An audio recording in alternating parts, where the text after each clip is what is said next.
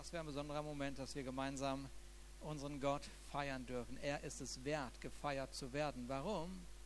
Warum ist es eigentlich wert, Gott zu feiern? Ich meine, manche haben Gott auf Abstand sagen, nee, lass mich in Ruhe mit Gott. Ja, wir, wir feiern ihn. Warum? Weil wir erkannt haben, er hat uns erlöst. Wir sind von uns selber erlöst worden. ja, das war der größte Kampf. Ja, sag mal deinem Nachbarn, das war der größte Kampf. Alles andere war kein Problem. Zu beobachten, wie andere erlöst wurden, war kein Problem. Aber mein Leben, ich kann dir sagen, kann dir sagen, ja, schön. Als ich diese Woche angefangen habe, über diesen Gottesdienst nachzudenken, ist ja klar, die Überschrift ist eigentlich logisch, Pfingsten. Und eigentlich müsste man über Pfingsten predigen, eigentlich müsste man über Pfingsten reden, eigentlich müsste man darüber reden, wie gewaltig diese Kraft Gottes ist. Ja, aber ähm, dann habe ich irgendwie so gedacht, nee, nee, ich werde doch heute nicht über Pfingsten sprechen müssen, sollen, dürfen.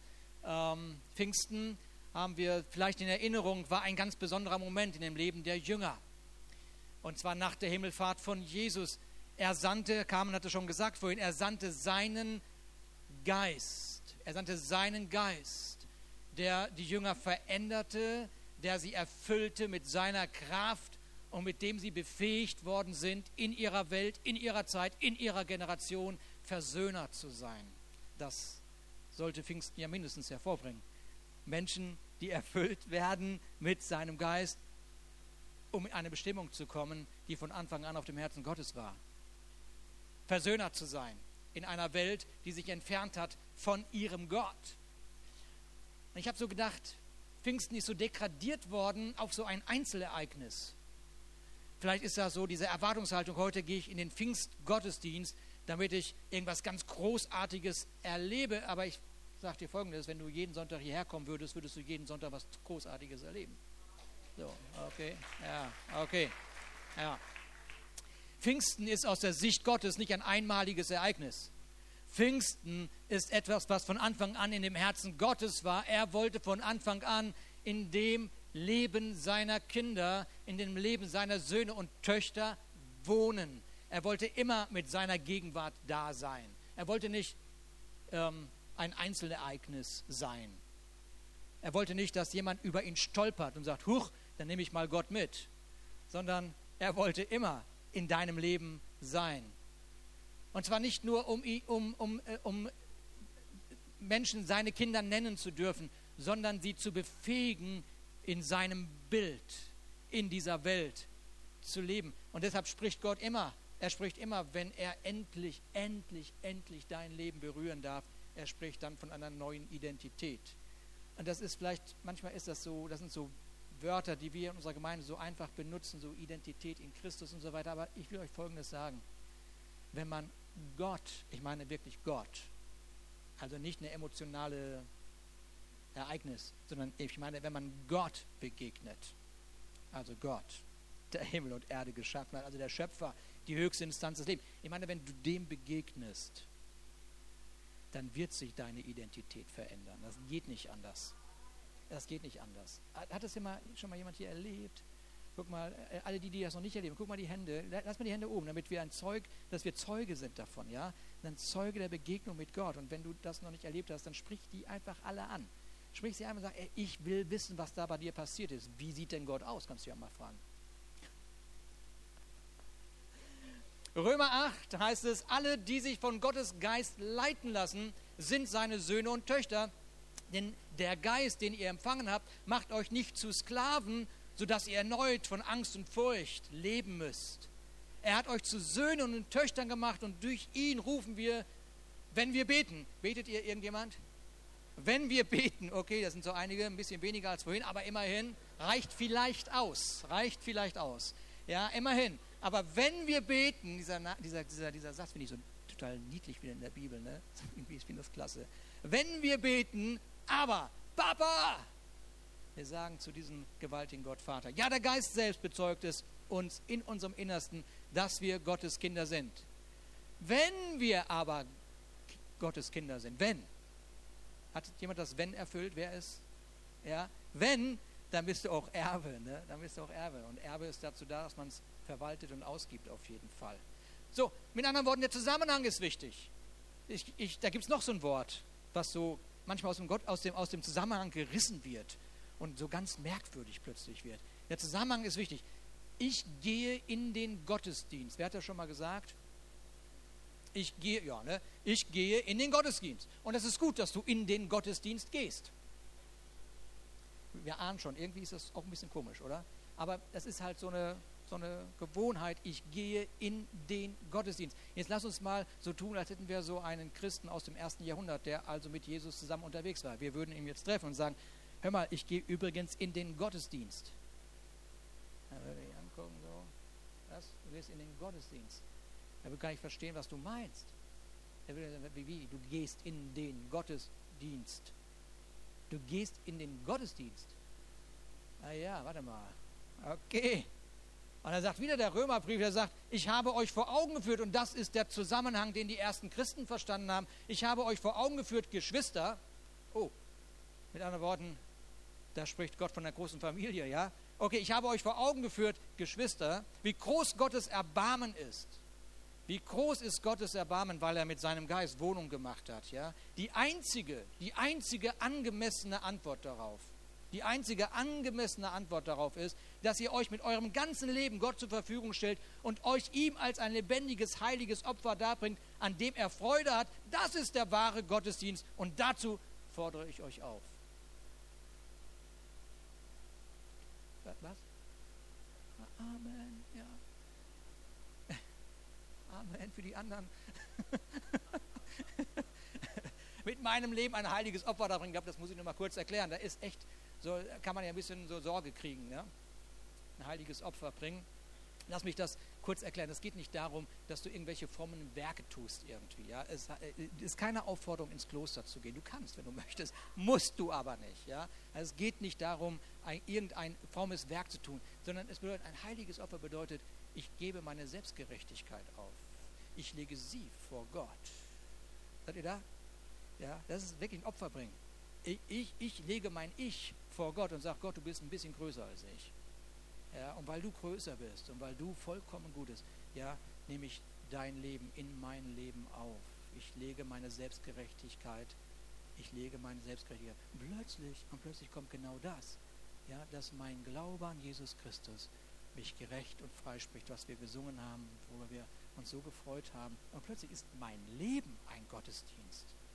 Und hier sind die Christen des ersten Jahrhunderts versöhnt mit uns. Sie sagen, ah ja, wenn du das meinst, also wenn du meinst, dass du ein Gottesdienst bist, ja, dann bin ich dabei. Dann lass uns Gottesdienst, lass uns in deinen Gottesdienst gehen. lass uns in meinen Gottesdienst gehen. Lass uns mit unserem Leben berührt werden. Ja, das, was du hast, das berührt mein Leben. Und das, was dein Leben hat, berührt mein Leben. Und wir feiern Gott.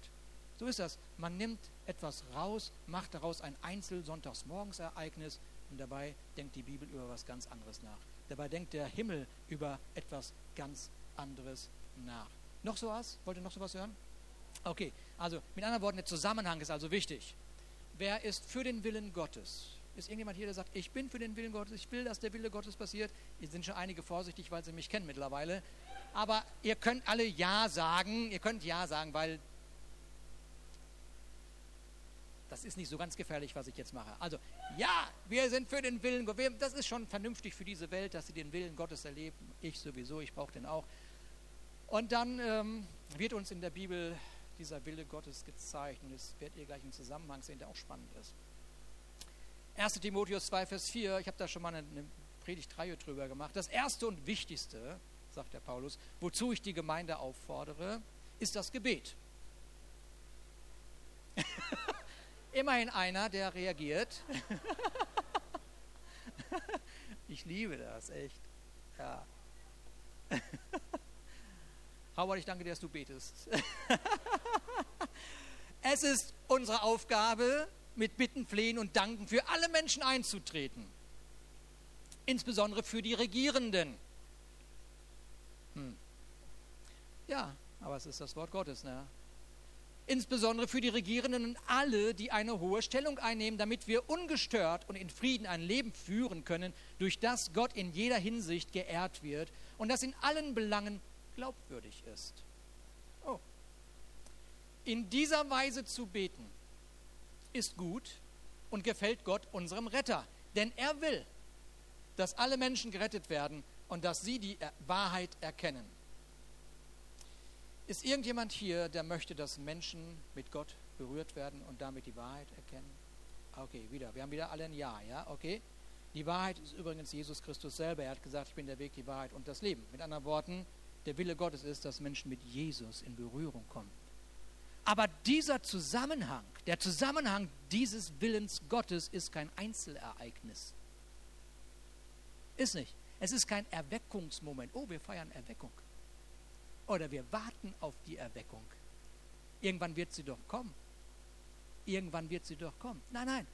Der Zusammenhang, der Zusammenhang, das große Bild ist das Gebet für die Menschen um uns herum und ein Leben von uns, durch das Gott geehrt wird, das glaubwürdig ist.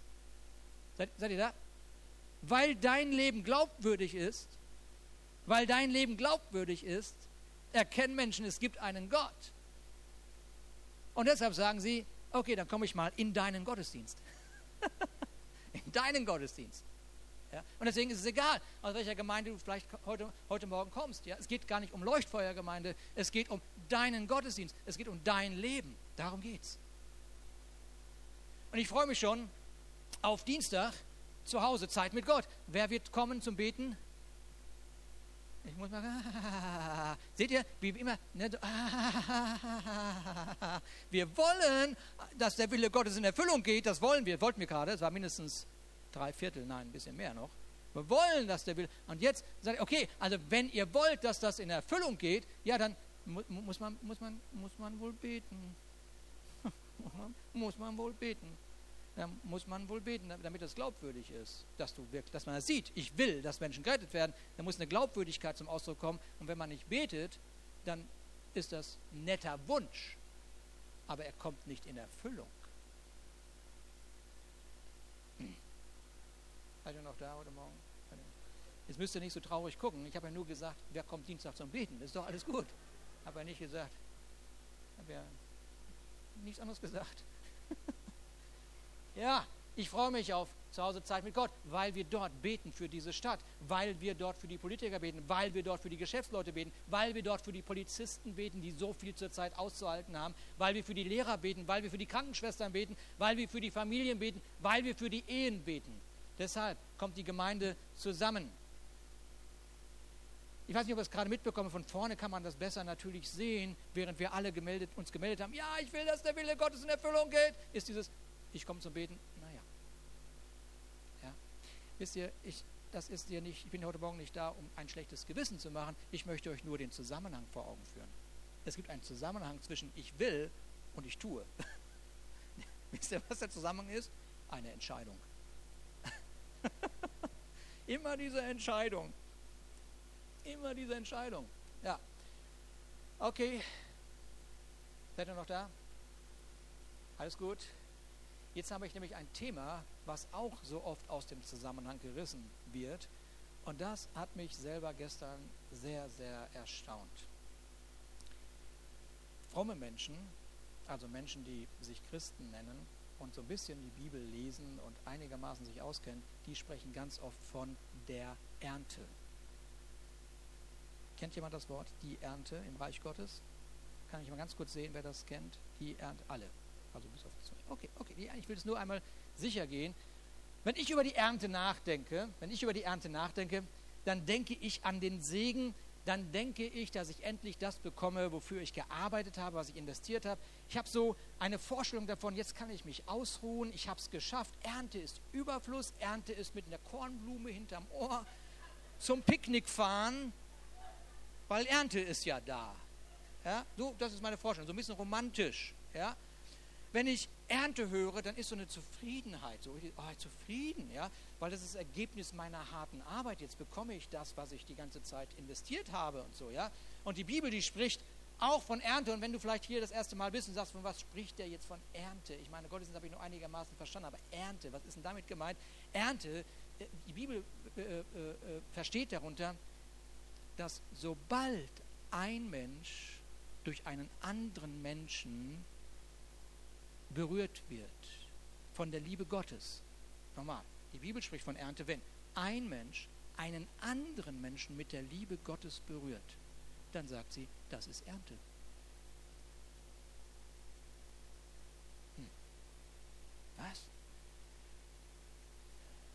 Matthäus 9, und Jesus zog umher in alle Städte und Dörfer und lehrte in ihren Synagogen und predigte das Evangelium von dem Reich, von seinem Reich und heilte alle Krankheiten, alle Gebrechen. Und als er das Volk sah, jammerte es ihn, denn sie waren geängstet und zerstreut wie die Schafe, die keinen Hirten haben. Da sprach er zu seinen Jüngern, die Ernte ist groß. Er hätte auch sagen können, die Ernte ist da. Die Ernte ist da. Ich dachte, ich muss auf die Ernte warten. Nein, nein, nein, nein, nein, nein, nein. Die Ernte ist da. Die Ernte ist da, ist, aber wenig sind der Arbeiter. Äh, darum bittet den Herrn der Ernte, dass er Arbeiter in seine Ernte sende. Ich denke, dass viele von euch diesen Vers oder diese Verse kennen. Ja, aber nur einmal den Zusammenhang zu sehen. Ernte, Ernte, ich warte auf etwas. Nochmal, meine Vorstellung von Ernte ist echt romantisch. Es ist echt romantisch. Und ich muss, vielleicht wundert sich der eine oder andere schon und sagt, Ruben, ich meine, das ist ja auch falsch, was du sagst. Ja? Ist jemand hier Landwirt? Christian.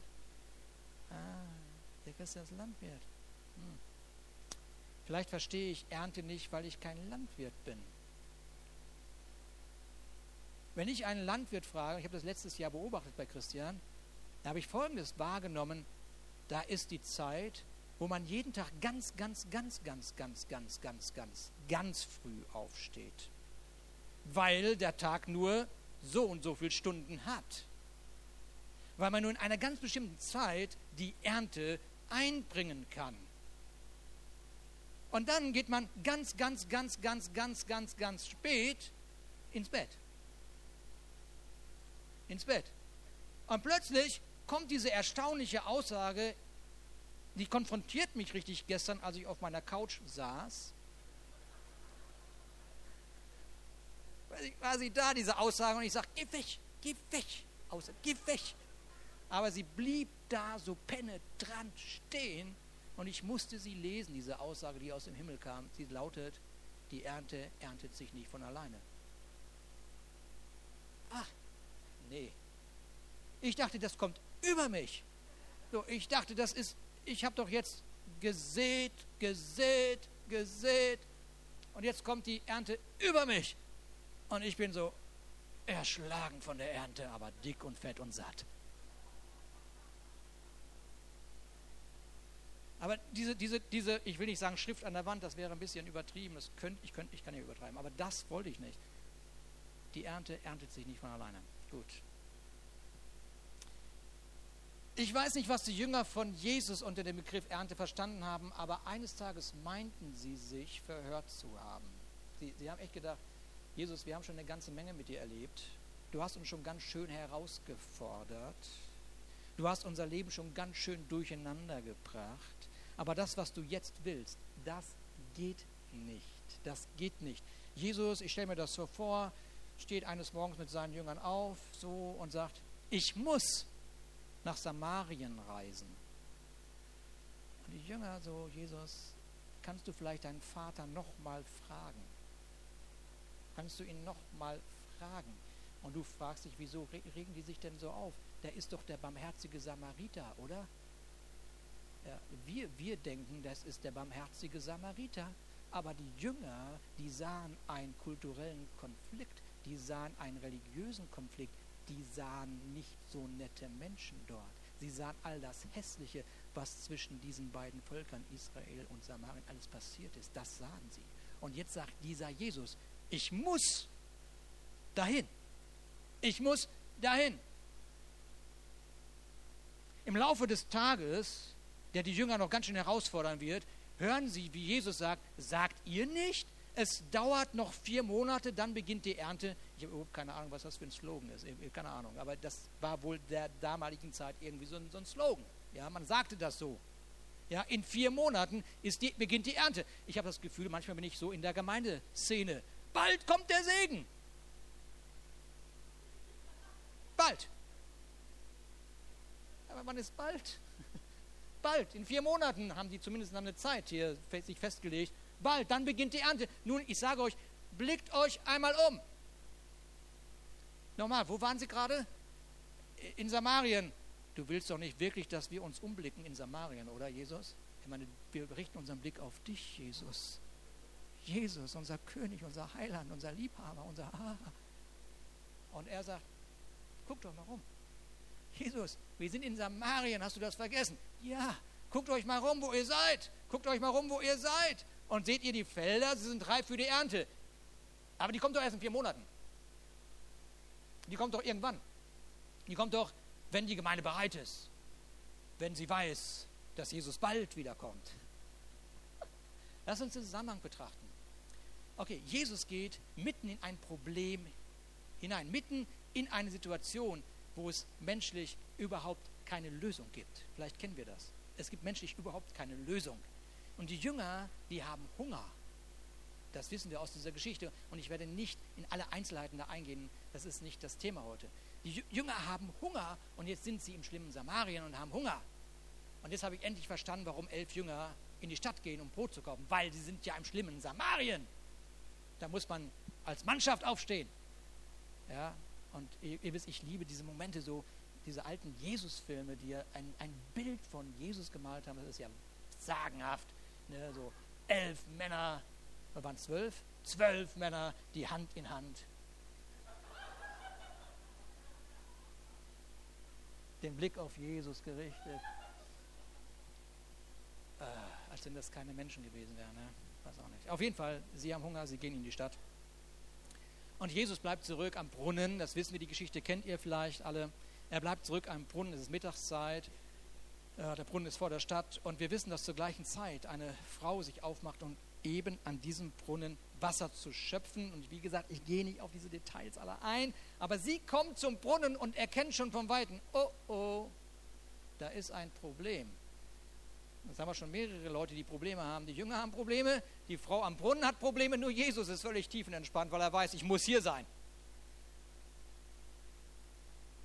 An diesem Brunnen ist ein Mann und dieser Mann ist auch noch ein Jude. Das wird ja ganz schwierig. Ich habe schon genug Probleme, denn ich bin mittlerweile mit dem sechsten Mann zugange. Ich bin eine stadtbekannte, leider eine stadtbekannte Größe geworden. Und während sie denkt, dass sie an dem Brunnen auf ein Problem stößt, wissen wir, dass dieser Moment das größte und wichtigste Ereignis in ihrem Leben ist. Also, nicht jedes Problem ist dazu da, dass man wegrennt. Es könnte das wichtigste, das beste Ereignis in deinem Leben werden.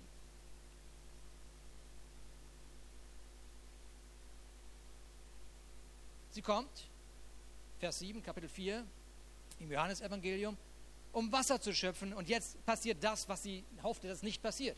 Dieser Mann spricht sie an und sagt, gib mir zu trinken, gib mir zu trinken, gib mir zu trinken. Sie fangen ein Gespräch an und während die Frau sich in ihrer Kultur verfängt, in ihren Denkstrukturen, was man wie darf und wann man wen mit wen ansprechen darf und warum er jetzt als Mann eine Frau anspricht und so, all dieses Komplizierte, dieses Lebensbeengende, dieses, oh, dieses, nicht frei sein dürfen, während sie in diesen Sphären dieses Gespräch führt, so ein bisschen religiös, so ja, was man alles sein soll, machen müsste.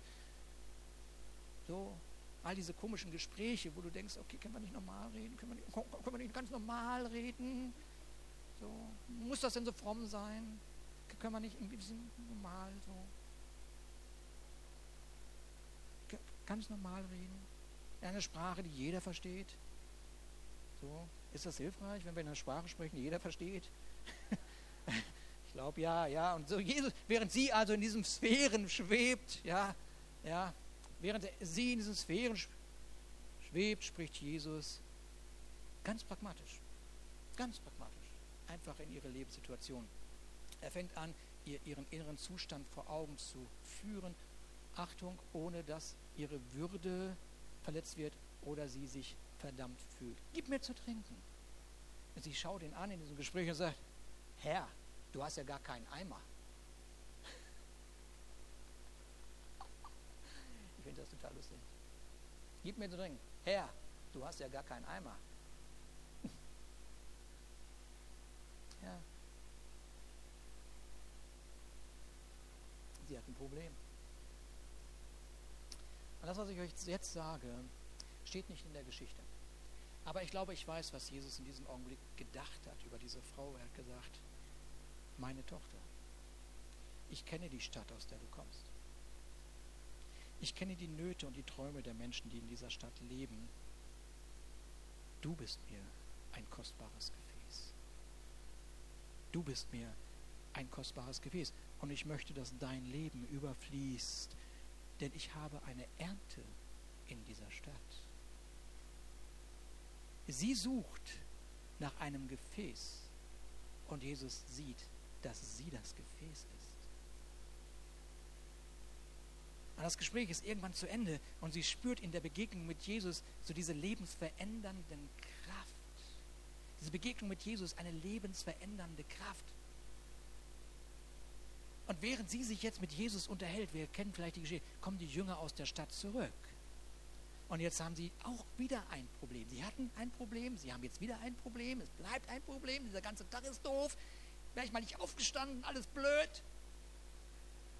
Jesus am Brunnen, jetzt unterhält er sich auch noch mit einer Frau. Mann, Jesus, wir haben genug Probleme. Wir wollten durch Samarien schnell gehen.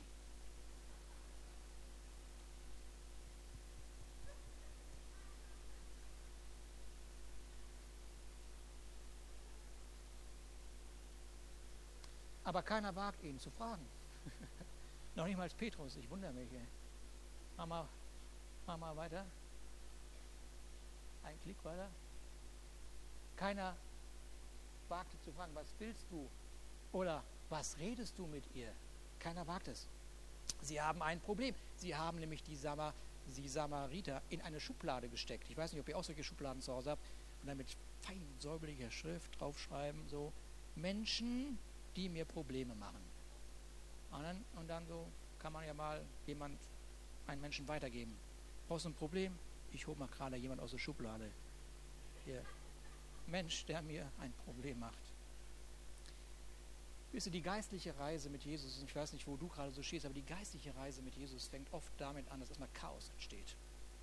Erstmal, warum Chaos? Warum sage ich das so? Weil weil, weil die Menschen ja mit so einem Lebenskonzept kommen. Die Jünger hatten ein Lebenskonzept, die Frau hatte ein Lebenskonzept. Und Jesus, Jesus, Jesus, der, der bringt erstmal alles durcheinander. Der macht erstmal Chaos im Leben, der macht Chaos in den Gedanken, Chaos im Herzen. Und es ist irgendwie so wie, oh Mann, Mann, ich hatte gedacht, das wär, ich wäre so richtig gut. Mann, ich dachte, die Samariter sind wirklich doof. So. Mann. Aber, aber Jesus, Jesus ist so, wie als wenn er den Menschen aus dieser begrenzten Sichtweise herausholt in der Begegnung, einmal den ganzen Vorhang öffnet und sagt, guck mal, das ist die Sichtweise, nicht deine begrenzte Sichtweise von deinem Leben. Er zeigt uns den Zusammenhang und plötzlich, plötzlich, wenn du hier Mitglied in der Gemeinde bist oder in einer anderen Gemeinde, ja, dann plötzlich fängt man an zu verstehen, warum bin ich eigentlich genau in dieser Gemeinde? Hä? Wieso bin ich eigentlich hier gelandet? Was ist eigentlich der Grund, warum ich hier bin? Was ist der Grund, warum ich in dieser Stadt bin? Was, was kann denn der Grund sein, warum ausgerechnet ich, der ich so wichtig und so wertvoll bin, in dieser Gemeinde bin? Was ist denn wirklich Gottes Absicht? stellen wir vielleicht fest, ich bin für die Ernte da. Und ich sage dir folgendes: Du musst da starten, wo du bist und nicht da, wo du gerne sein möchtest. Das ist ein, ein Facebook-Satz, ich weiß. Ja. Du musst da starten, wo du bist und nicht, wo du gerne sein möchtest. Die Ernte kommt bald, da möchte ich sein. Jesus sagt, schau mal, schau mal, dreh dich mal um. Ich sehe nichts, Jesus. Wir werden gleich sehen, was du gleich siehst. Pass auf, es kommt gleich. Sagt ihr nicht, es dauert noch vier Monate, dann beginnt die Ernte? Nun, ich sage euch, blickt euch einmal um. Sie sind in Samarien, denkt daran. Seht euch die Felder an, sind reif für die Ernte. Jesus sagt den Jüngern, ich bereite gerade ein Gefäß vor für die Ernte, die ich in dieser Stadt habe. Und die Vision unserer Gemeinde lautet, ein Satz aus der Vision, dass wir eine Gemeinde sind, durch die Menschen Jesus Christus kennenlernen und von ihm erfüllt die Möglichkeiten des Himmels ausleben. Weil hier Menschen mit Jesus Christus erfüllt sind, die sich gerade alle gemeldet haben, sind sie zu Gefäßen geworden, die am Überfließen sind. Und das zeigen sie. Sie zeigen die Möglichkeiten des Himmels. Sie zeigen es dir, der du heute Morgen Gast hier bist oder der du auch Mitglied hier bist. Sie zeigen es. Sie zeigen den Überfluss des Himmels durch ihrem Leben im Welcome-Team, im Hausliebe-Team, im Kinder- und Jugendbereich, im Lobpreisbereich, im Medienbereich, im Putzen, im Kreativbereich und so weiter und so weiter und so weiter und so weiter. Sie zeigen dort, dass in ihnen der Überfluss des Himmels ist. Sie zeigen, ich bin mitten in der Ernte. Ach, ach was, die Ernte kommt. Nein, nein, die, die Ernte ist da. Sie sind mit ihrem Leben mitten in der Ernte und geben von ihrem Überfluss, weil sie ein Gefäß geworden sind, das da ist für die Ernte, für die Erntezeit. Und es gibt Menschen, die können hier nicht praktisch im Haus mitwirken. Wir sagen das immer wieder, weil sie in dem Berufsleben eine hohe Verantwortung tragen und wie ich über 60 Stunden jede Woche am Arbeiten sind. Und da muss man schon mal sortieren, wenn man so ein Geschäftsmann ist äh, und in hoher Verantwortung ist. Aber ich weiß auch, dass diese Männer und diese Frauen, die in diesem Haus sind und in dieser Verantwortung äh, leben, sie tragen mit ihren Gaben dazu bei, weil es ist eine Familie. Geschwister, es ist eine Familie, die in der Erntezeit ist.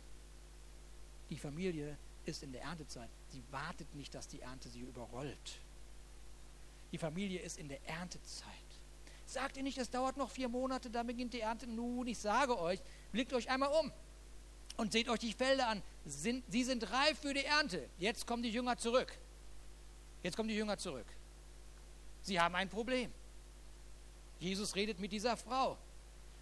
Aber die Frau ist so aufgewühlt von diesem Gespräch, dass sie ihren Wasserkrug stehen und liegen lässt und in den Ort zurückeilt. Johannes 4,28. Die Frau ließ ihren Wasserkrug stehen, ging in den Ort zurück und sagte zu den Leuten: Warte mal, wo geht sie hin? Wo geht die Frau hin? In den Ort. Wo, ne? Sie geht in den Ort. Und zwar den Ort, den die Jünger so hassten. Aus dem Ort kamen die Jünger raus. Sie ging zu denen, wo die Jünger gerne hätten drumherum gehen wollen. Aber sie ging da rein. Und sie sagt, kommt, ich habe einen Fremden gefunden, der mir alles auf den Kopf zugesagt hat, was ich getan habe. Ob er wohl der Messias ist, hat er ja gar nicht. Er hat ja nur gesagt, hör mal, du hast hier den sechsten Mann da. Mehr hat er gar nicht gesagt. Aber sie ist von dieser Kraft von dieser Liebe, von, dieser, von, dem, von der Würde, der, äh, äh, die, die Jesus in ihr aufgebaut hat, ist sie so überrascht, dass sie sagt, das kann ja nur der Messias sein. Und sie hat noch keine Schlussfolgerung gezogen. Ihr seht das, weil sie eine Frage hat. Ist das der Messias? Das ist ihre Frage. Ist das der Messias? Ich sage dir Folgendes. Hör mir gut zu. Ich sage dir Folgendes. Wenn du Gott triffst, wenn du Gott triffst, werden immer Fragen da sein weil Gott viel, viel größer ist als dein Verstand. Ja? Aber was ich dir noch sage, während du diese Fragen hast, kannst du gerne in diese Ernte gehen. Aha, ich kann in die Ernte gehen, während ich Fragen habe, wie Gott ist, warum das ist und so weiter. Ja? Weil Gott so viel größer ist, als du dir vorstellen kannst und dich immer sowieso überrascht mit sich selber. Ja? Deswegen musst du nicht warten, bis alle deine Fragen erfüllt und verstanden sind, Dafür reicht dein Hirn nicht aus. Okay? Seid ihr da? Okay. Ähm, da machten sich die Leute aus dem Ort auf dem Weg zu Jesus. Jetzt haben die Jünger ein Problem. Am Brunnen spielt sich eine Szene ab, die ist auch interessant. Am Brunnen spielt sich eine Szene ab, die mich auch immer wieder an einiges so erinnert. Ähm, Sie sagen, sie drängen, die Jünger drängen Jesus. Rabbi, isst doch was. Isst doch was. Jesus, wir hatten Hunger. Du musst auch Hunger haben. Iss was. Und das war ja richtig. Ist ja ganz klar. Aber Jesus sah einen Zusammenhang, den sie nicht gesehen hatten. Und deshalb antwortet er, ich lebe von einer Nahrung, von der ihr nichts wisst. Ich habe etwas, was mich antreibt, was mich erfüllt, was mein inneres Leben satt macht. Ich habe nämlich, es ist nämlich Erntezeit. Und das macht mich satt. Ich bin erfüllt von der Zeit, in der ich jetzt lebe. Es ist eine Hammerzeit. Meine Speise ist die, dass ich den Willen dessen tue, der mich gesandt hat, sein Werk zu vollbringen. Sagt ihr nicht, es sind noch vier Monate? Oh, Jesus, du wiederholst dich. Sagst du nicht, es sind noch vier Monate, da kommt die Ernte. Siehe, ich sage euch, hebt eure Augen auf und seht die Felder an, denn sind schon weiß zur Ernte. Es ist Erntezeit. Die Jünger verstehen gar nichts. Ja? Ich kann mir vorstellen, dass Petrus Judas anguckt. Hast du ihm ein Proteinriegel gegeben? Ja, hast du das? Das kann ja wohl nicht wahr sein.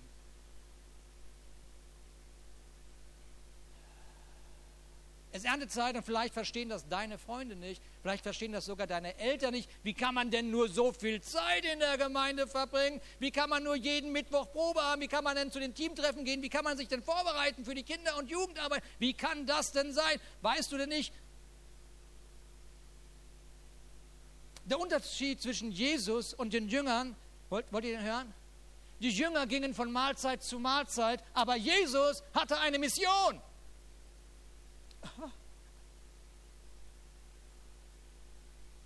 Die Jünger gingen von Mahlzeit zu Mahlzeit, weil sie auf die Ernte irgendwann warteten. Sie brauchten Mahlzeit, Mahlzeit, Mahlzeit, Mahlzeit, Mahlzeit, Mahlzeit, noch eine Mahlzeit, noch eine Mahlzeit, noch eine Mahlzeit, noch eine Mahlzeit und noch eine Mahlzeit. Aber jetzt noch eine, noch eine. Aber Jesus war die ganze Zeit in einer Mission. Das ist der Unterschied zwischen den Jüngern und Jesus. Das kann auch schon mal der Unterschied sein zwischen Gemeinde und Jesus.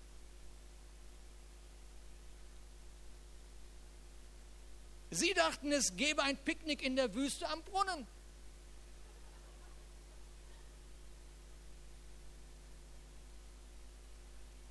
Der Gottesdienst, ein Picknick am Brunnen, am lebendigen Wasser. Sprudel, sprudel, sprudel, alles ist gut. Wir baden in der Gegenwart Gottes. Aber Jesus sieht eine Mission für seine Gemeinde. Warum? Es ist Erntezeit. Es ist Erntezeit. Er sah den Zusammenhang zwischen Ernte und Hingabe. Und jeder Dienst in dieser Gemeinde oder der aus dieser Gemeinde hinausgeht in die Stadt, in diese Welt, ist eine Gabe, die in diesem Haus gesät worden ist und sie führt direkt in die Ernte. Sie führt direkt in die Ernte. Und jeden Sonntag, jeden Sonntag, jede Woche, was auch immer hier stattfindet, die Teams, die ernten jede Woche. Die ernten jede Woche. Sie ernten und ernten, weil es ist Erntezeit. Und du entscheidest, auf welchem Level du lebst. Entweder gehst du von Mahlzeit zu Mahlzeit oder du lebst mit deinem Leben in einer Mission. Mit der Frau unterhält sich Jesus übers Trinken, mit den Jüngern über das Essen. Aber die ganze Zeit war er auf einem Missionstrip. Du wirst keine Ernte erleben, wenn du nicht gelernt hast zu sehen. Und du wirst keine Ernte erleben, wenn du nicht erntest. Du wartest und wartest auf den Segen. In vier Monaten haben wir die Ernte. Der Segen wird kommen. Noch eine Predigt, noch einmal. Ich muss auch noch mal darüber nachdenken, ob ich mitmachen will. So, ja, mal gucken. Und Jesus sagt, noch eine Mahlzeit? Noch eine Mahlzeit, die dich überzeugt? Oder heb doch mal deine Augen auf. Heb doch mal deine Augen auf. Die Jünger sagen, ja, Jesus, wir wissen, dass die Ernte kommt. Und wir wissen auch, dass der Segen uns bald überrollt. Und ihr sagt, öffne doch deine Augen. Hör auf, auf den Picknickkorb zu starren.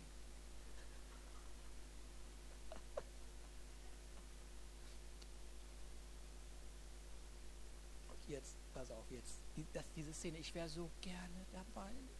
Ich wäre so gern, ich, wirklich, das sind so Momente, ich, wenn ich die Bibel dann so lese und mich da so reindenke, dann denke ich, oh, ich würde so gerne jetzt dabei sein.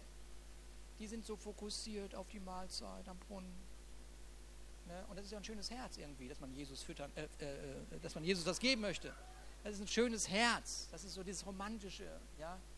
Und dann sagt aber Jesus, Jesus, Jesus sagt, die sitzen so da. Schaut doch mal auf. Und jetzt die Jünger, ne, sind in Samarien. Könnt ihr euch noch an die Frau erinnern? Habt ihr noch in Erinnerung, was die Frau, was die, Männer, was die Leute in der Stadt gemacht haben? Die haben gesagt, wir gehen dahin zu dem Jesus. Wir gehen zu Jesus, haben die gesagt. Und jetzt die Jünger. Und Jesus sagt, hebt die Augen auf. Also nicht aufheben, sondern aufmachen. Aufmachen, ja? Okay, das ist der Unterschied aufmachen. Sie gucken und dann sehen sie, oh, das Problem kommt auf uns zu. Das Problem kommt auf uns zu. Oh nein. Hebt eure Augen auf. Vielleicht wollen wir das nicht machen, weil das Problem auf uns zukommen könnte. Das Problem, das, was sie als ein Problem erachtet hatten, war in den Augen von Jesus ihre Ernte.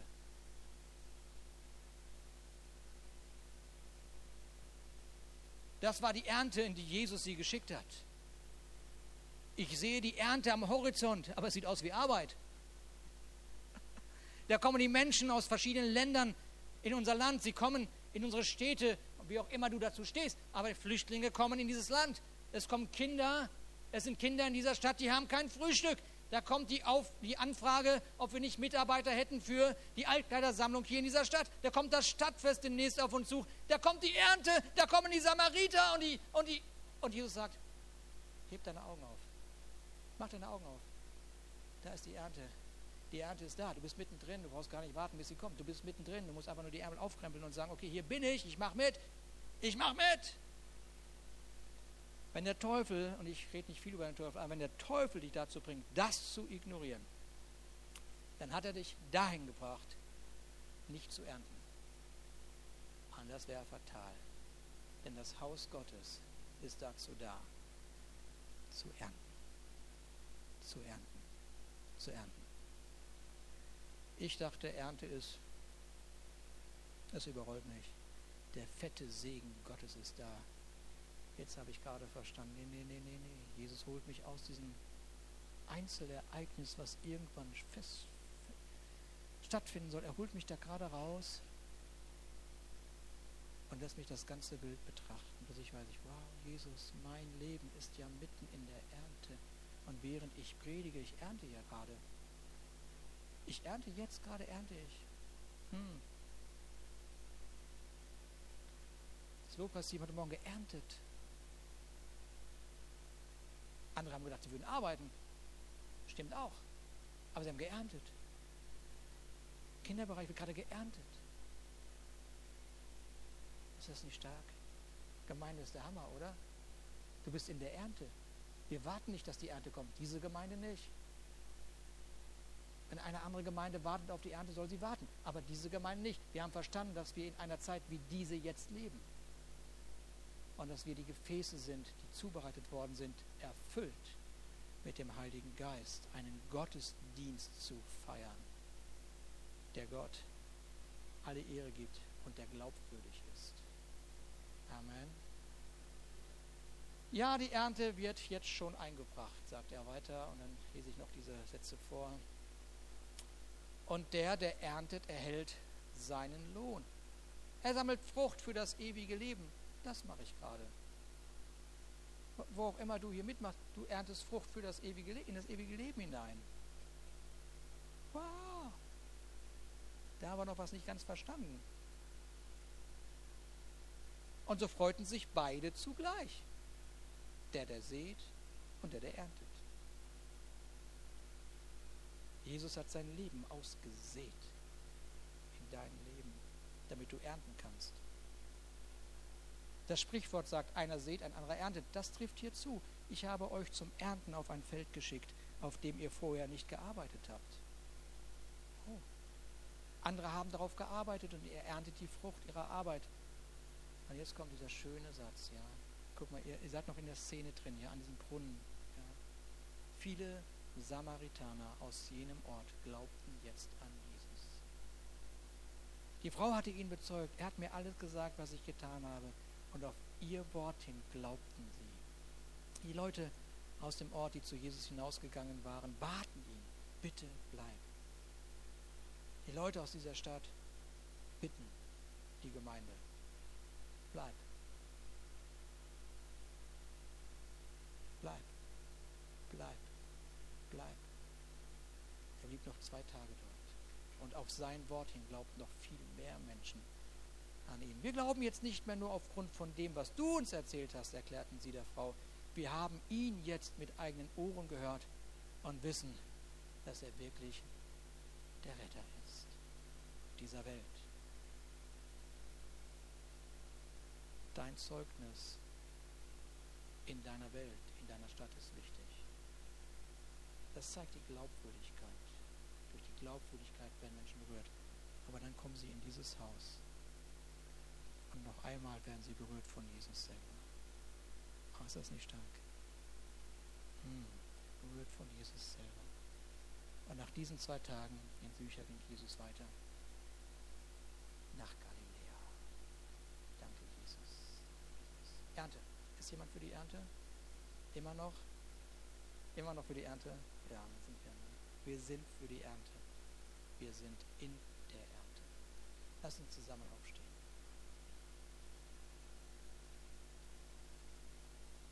Danke, Jesus. Danke, Jesus. Lass uns einen Moment, lass uns einen Moment über dieses Wort nachdenken.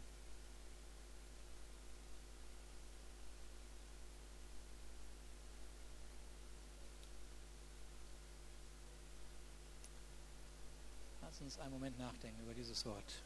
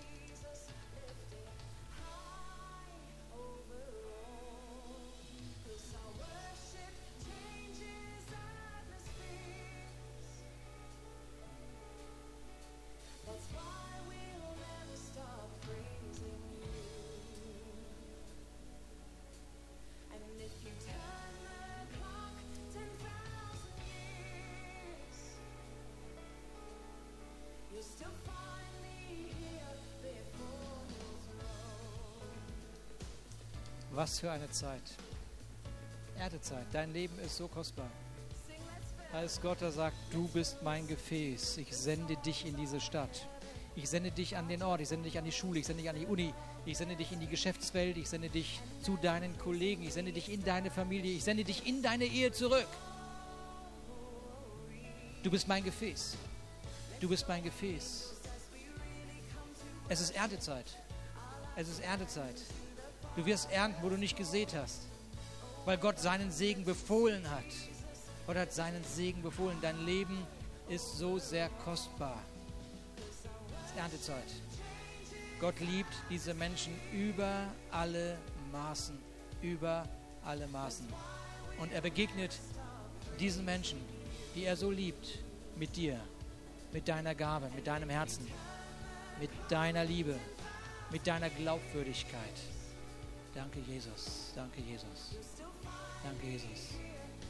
Haha. Vater, wir segnen unsere Stadt. Wir segnen unsere Stadt. Vater, und diese Stadt ist kein Problem für uns. Diese Stadt ist kein Problem. Diese Stadt ist unsere Ernte. wir segnen unsere Stadt. Denn unsere Stadt ist unsere Ernte. Du hast uns hier hingestellt. Du hast uns hier hingestellt, Jesus.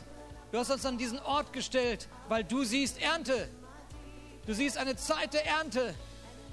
Hier sind wir, Jesus, deine Gemeinde, und wir sagen, Vater, wir sind da, wir sind im Erntefeld. Du musst uns nicht mehr senden. Wir sind schon da, Jesus. Wir haben begriffen, du musst uns nicht senden. Wir sind da. Wir sind mitten in der Ernte. Wir sind da. Jesus, und mit dir gehen wir durch unsere Stadt und mit dir gehen wir zu unseren Kollegen, mit dir gehen wir zu all den Menschen, die du uns anvertraut hast. Wir gehen zu ihnen. Sie sind keine Probleme für uns. Sie sind deine Kinder. Und wir werden es ihnen zeigen in unserer Glaubwürdigkeit, mit dem Geist, der in uns ist. Danke, Jesus. Papa, wir lieben diese Stadt. Wir lieben dieses Land. Wir lieben dieses Land, weil du es liebst. Danke, Jesus. Danke, Jesus. Halleluja. Ja. Wow. Danke, Jesus. Danke, Jesus. Hm. Gott ist so wunderbar. Es ist Erntezeit. Wer ist bereit, in die Ernte, die Ernte einzuholen? Nur noch einholen. Hände noch reinholen. Vater, du siehst all die Hände, die sagen, hier bin ich. Also es ist wirklich Pfingsten. Das ist wirklich Pfingsten. Vater, du, du, du siehst die Hände, die sagen, ich bin erfüllt mit deinem Geist, ich bin bereit zu arbeiten in der Ernte. Das ist für mich kein Problem, die Ärmel hochzukrempeln. Ich bin da. Ich werde meine Gaben, mein Talent geben in dein Haus oder in diese Stadt, damit die Gemeinde glaubwürdig wird.